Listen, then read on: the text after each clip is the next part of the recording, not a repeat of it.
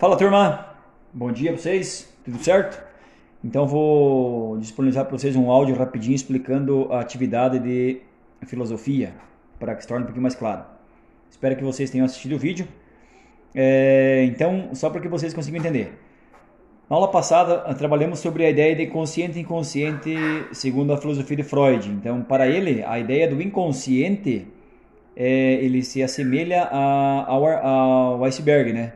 Então, aquilo que está acima da água, ele denotava como sendo consciente, e aquilo que estava abaixo da água, abaixo da água dividia-se em pré-consciente e inconsciente. Mas se tratando de inconsciente e consciente, ele vai colocar então que a maior parte das nossas vidas psíquicas é denominada pelo que chamou de inconsciente, ok? E a outra parte, consciente. É, uma vez que o consciente seria bastante reduzida e em grande medida determinada pela primeira. Ok? Então, boa parte do que você tem como consciência é determinada pelo seu inconsciente. É, a gente vai poder estar tá vendo mais para frente ou em outras oportunidades que vocês tiverem, se tiverem oportunidade, uh, estudem Freud.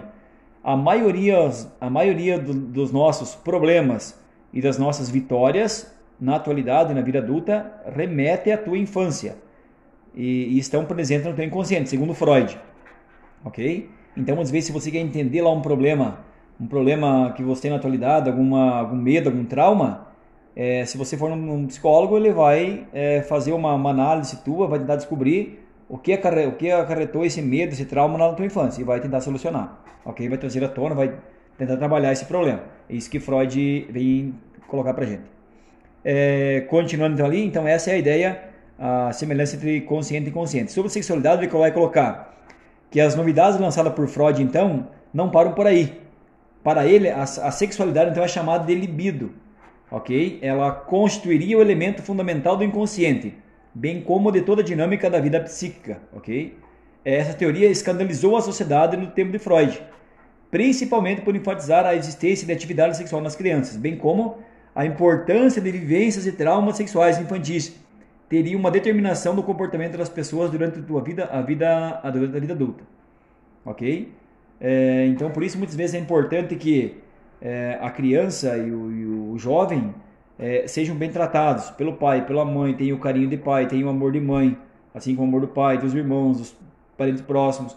E, e tem que fazer com que ele sofra menos traumas possível na sua infância. E se tratando de sexualidade, é, vem a questão da orientação, ok?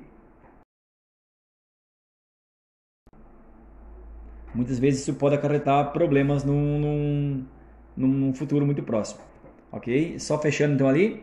É, para Freud, esses traumas estariam vinculados a uma etapa do desenvolvimento infantil, que as crianças se sentiriam atraídas pelo progenitor do sexo oposto, conceito que ficou conhecido como complexo de Édipo, que vai ser o que nós iremos estudar mais para frente aqui. Então, é, só para que vocês entendam aqui essa ideia da sexualidade, o inconsciente, então, é a relação que ele, que ele, que ele tem, né?